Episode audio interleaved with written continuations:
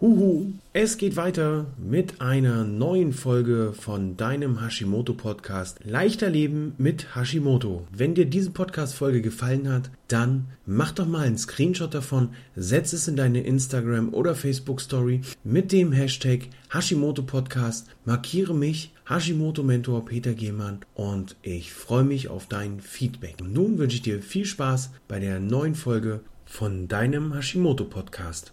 Heute behandeln wir das Thema Hashimoto und Gluten. Ich glaube, das ist auch so, ein, so eine Herausforderung, die wir mit uns herumschleppen. Man kann sich darüber streiten. Es gibt Menschen, die sagen, ah, ich vertrage das super, stört mich überhaupt nicht. Und dann gibt es Menschen, die sagen, oh, es geht mir so schlecht, wenn ich Gluten zu mir nehme. Woran das liegt, was es für Alternativen gibt, das besprechen wir heute. Ich bin Peter, der Hashimoto-Mentor und sorge dafür, dass die Menschen, mit denen ich zusammenarbeite und die Menschen, die mit von mir hören, ja, die mit, also auf jeden Fall, dass ihr Menschen mehr Energie verspürt und mit einer Lockerheit und mit einer Leichtigkeit und auf jeden Fall viel mehr Lebensfreude euren Tag genießen könnt. Das ist mein, mein Ziel. Ihr sollt euch wohlfühlen und wissen, was ihr machen könnt, damit es euch gut geht. Denn das ist wichtig und das ist in meinen Augen eigentlich der Fakt schlechthin. Erst kommt das Wohlfühlen, dann das Gewicht. Anders klappt es bei Hashimoto nicht. Denn was nützt es dir, wenn du 20 Kilo weniger wiegst, aber deine Symptome immer noch hast? Ein Faktor, warum es dir nicht gut gehen kann, ist das Gluten. Gluten ist ja Bestandteil von, vom Großteil der Getreidesorten, die wir hier so um uns herum schwirren haben und ist ein Protein, was Bestandteil dieser Getreidesorten ist und der Körper, der mag es nicht.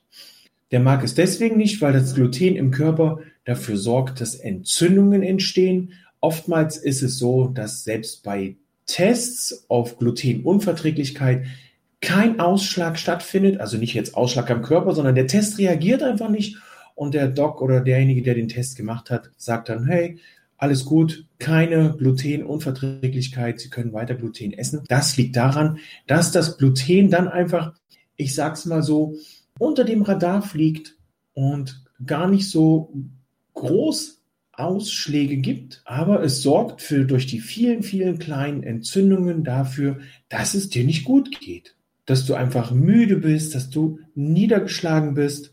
Es ist hier einfach ein, ein Immungeschehen, das hier stattfindet, weil einfach das, das, das Gluten im Darm verarbeitet wird und dafür Unruhe sorgt. In, zu, welchen, zu welchen Getreide oder in welchen Getreidesorten finden wir das? Ich habe es ja eben angesprochen.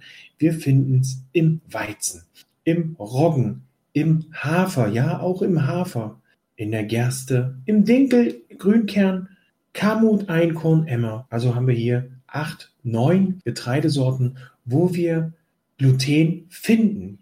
Dann gibt es den einen oder anderen Experten, der sagt, es ist ein Kohlenhydratprotein. Bitte, äh, nein, es ist ein Protein. Es gibt kein Kohlenhydratprotein. Es gibt nur Proteine oder Kohlenhydrate, aber ich glaube, das habe ich schon mal erwähnt. Bei Problemen mit Gluten kann es, bei direkten starken Problemen mit Gluten, kann es zu, ja, wie soll ich sagen, zu direkten Symptomen kommen. Das kann einmal sein Durchfall, Blähung, Völlegefühl, Erbrechen, Appetitlosigkeit. Viele schildern diese, diese Symptome eigentlich direkt, nachdem das Ganze eingenommen wurde. Ich für meinen Teil, ich merke das auch relativ schnell, wenn ich mal Gluten zu mir nehme. Wenn ich mal Brötchen esse, dann dauert das nicht lange und das schlägt direkt durch. Bei dem einen oder anderen ist es dann der, ja, diese Weizenwampe, gibt es ja auch schon einige Bücher drüber. Dann kann es auch sein, einfach so ein Blähbauch, so ein Völlegefühl obwohl man eigentlich gar nicht so viel gegessen hat. Der Körper reagierte also relativ zügig. Wenn es bei dir nun so ist, dass du sagst, ich habe jetzt schon vier Wochen lang auf Gluten verzichtet, ich merke nichts, dann kann es sein, dass hier noch eine andere Komponente mit dazukommt. Vielleicht ist es noch der Zucker, vielleicht ist es auch die Milch, vielleicht liegt es auch einfach nur daran, und das kann ich dann nur jedem empfehlen, wenn man das vier Wochen gemacht hat und man merkt es noch nicht, dass man mal einen Schritt zurückgeht und sagt, hey, ich probiere jetzt mal das Brötchen und schaue, wie es mir da geht. Ich habe schon mit einigen Herrschaften, Damen und auch Herren zusammengearbeitet, die mir dann gesagt haben, nachdem sie mit mir die Ernährungsumstellung gemacht haben, wir haben auf Gluten verzichtet und dann kam eine große Feier, dann gab es Brötchen, Kuchen und so weiter. Und danach ging es ihnen wirklich sehr, sehr schlecht. Und da kam dann öfter die Aussage, hätte ich das gewusst, hätte ich das schon viel eher gemacht. Man merkt also nicht unbedingt, der Mensch ist ja so ein Gewohnheitstier, man gewöhnt sich recht schnell dran, stellt gar nicht so richtig fest, wie gut es einem geht. Und dann macht man mal den Schritt zurück, schleicht das Gluten wieder ein und dann haut es dich um. Und dann weißt du, du warst mit dem Schritt davor auf dem richtigen Weg. Ich kann das für mich, mit, für meinen Teil, ähm, eigentlich ganz gut erklären.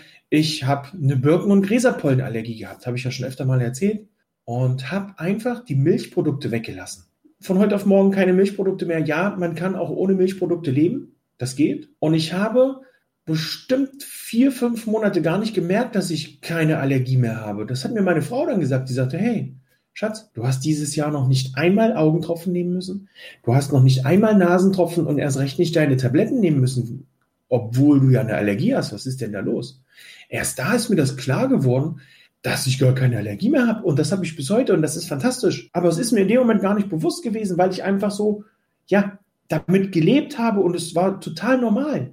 Und von daher kann ich da wirklich nur jedem empfehlen, wenn ihr keine Beschwerden habt oder wenn ihr sagt, ich merke nichts, dann macht mal den Schritt zurück und dann werdet ihr schnell merken, wie euch Gluten beeinträchtigt. Was kann uns noch beeinträchtigen? Durch Gluten ausgelöst werden kann ein sogenanntes unter anderem durch Gluten ausgelöst werden kann. Das Leaky Gut Syndrom. Das Leaky Gut Syndrom könnt ihr euch so vorstellen, wenn der äh, Fischer losgeht, seine Fische fangen, äh, losfährt mit seinem Boot. Fische fangen, natürlich muss er jetzt alleine auf dem Boot sein, zieht sein Netz durchs Wasser und fängt unheimlich viel Fische. Und mit der Zeit werden die Löcher in dem Netz immer größer, weil sie aufreißen. Der Fischer kommt aber nicht dazu, die zu flicken, weil er viel mit Fischefangen zu tun hat, weil er ja auch die Fische verkaufen muss, damit Geld reinkommt, damit er überleben kann. Also zieht er jeden Tag aufs Neue los mit seinem Fischernetz und die Löcher werden immer größer. Und genauso könnt ihr euch das beim Niki Gatt vorstellen. Der Fischer hat also hier nicht rechtzeitig eingegriffen, er hätte einfach nur die Löcher wieder zunehmen müssen, die Knoten alles wieder zukneten, Knoten, kneten, Knoten und dann wäre das hier gut gewesen. Hat er aber nicht. Und genauso ist es bei unserem Darm, wenn wir da immer wieder ungesunde Ernährung reinschreiben, Fertignahrung, Zucker, Milch, Gluten, Sojaprodukte, alles das, was die Verdauung beeinträchtigt, sorgen wir eher dafür, dass die Löcher größer werden und das Immunsystem gar keine Möglichkeit mehr hat, die Löcher zu stopfen und dafür zu sorgen, dass Ruhe einkehrt. Und alles das, was den Darm beeinträchtigt, das beeinträchtigt natürlich auch im Weiteren unser Hashimoto, unsere Schilddrüsenunterfunktion. Denn hier kann das Immunsystem dann nicht dafür sorgen, dass alles rund läuft, weil alles am Darm hängt und dafür sorgen muss, dass eben durch die äh, durch, den, durch diesen löchrigen Darm nichts in den Rest des Körpers gelangt, nichts in die, in, in, in, in die Blutlaufbahn, in den Blutkreislauf gelangt. Und das sorgt natürlich dafür, dass wir dann irgendwann einfach nur noch müde sind und erschöpft. Das ist dann wieder nicht gut. Denn wir müssen dafür sorgen, dass unser Immunsystem volle Power geben kann. Auch in den jetzigen Tagen ist es umso wichtiger darauf zu achten, ein gestärktes Immunsystem zu haben. Denn auch so können wir Viren und Bakterien trotzen und sagen, du kommst hier nicht rein, weil unser Immunsystem einfach stark genug ist. Wir haben ein spezifisches Immunsystem und ein unspezifisches Immunsystem. Je stärker unser Immunsystem ist, je besser trainiert unser Immunsystem ist, desto einfacher ist es natürlich auch, dann gegen Eindringlinge vorzugehen, die im Körper nichts zu suchen haben. Und da ist es sehr, sehr wichtig, darauf zu achten, wie ernährst du dich, was hat dein Darm für einen Zustand, ähm, hast du schon ganz viele Mal, äh, ganz viele Male, hast du schon öfter mal eine Antibiotikakur gemacht, aber danach keine Darmsanierung gemacht, keine Aufbaukur. Das passiert sehr häufig. Die Ärzte verschreiben relativ schnell Antibiotikum, damit es dir schnell wieder gut geht, versäumen aber darauf hinzuweisen, dass man nach so einem, nach so einer Antibiotika-Einnahme auch den Darm wieder aufbauen muss. Denn hier ist es wichtig, im Darm werden ganz viele Nährstoffe aufgenommen, da werden auch die, die Vitamine und Mineralstoffe mitverarbeitet und desto besser der Darm läuft, umso weniger musst du natürlich zuführen an, an Stoffen, weil auch über die Nahrung viel aufgenommen werden kann. Warum beispielsweise Hafer, der ja oft als glutenfrei bezeichnet wird, keine gute Wahl ist oder keine bessere Wahl ist für dich als Hashimoto-Patient? Warum diese ganzen glutenfreien Produkte, die du für 12 Euro extra kaufen kannst, die unheimlich viel kosten und manchmal gar nicht so gut schmecken, warum das in meinen Augen nicht die optimale Variante ist, um sich glutenfrei zu ernähren, das, das besprechen wir am kommenden Donnerstag, 23.04. 20.15 Uhr in meinem Live in meiner Facebook-Gruppe mit Hashimoto voller Energie und leistungsbereit. Da bist du herzlich eingeladen. Hier werden wir also nochmal besprechen, was passiert mit dem ganzen Gluten, was gibt es für Alternativen, denn es gibt unheimlich viele Alternativen in meinen Augen, die man hier nutzen kann. Eine Alternative sage ich dir jetzt schon mal, damit du dich noch ein bisschen auf den Donnerstag freust, aber dennoch für dich schon umsetzen kannst, das ist Kastanienmehl. Mit Kastanienmehl kannst du zum Beispiel, ich mache es ans Frikassee, anstatt normale Mehl mache ich da Kastanienmehl dran, um die Soße anzudicken. Ein fantastischer Geschmack, schmeckt leicht nussig. Man kann es auch beim Brötchenbacken benutzen. Dann kann man schon mal das Mehl, das glutenhaltige Mehl reduzieren und mit Kastanienmehl arbeiten. Man kann auch Pfannkuchen daraus machen oder Kaiserschmarrn. Hier also eine fantastische Alternative, um sich glutenfrei oder glutenfreier zu ernähren, hier dem Körper die Möglichkeit zu geben, diese ganzen Entzündungen rauszubringen. Wir werden also besprechen, was gibt es für Alternativen. Wir werden besprechen, was kannst du beim Leaky Gut Syndrom machen.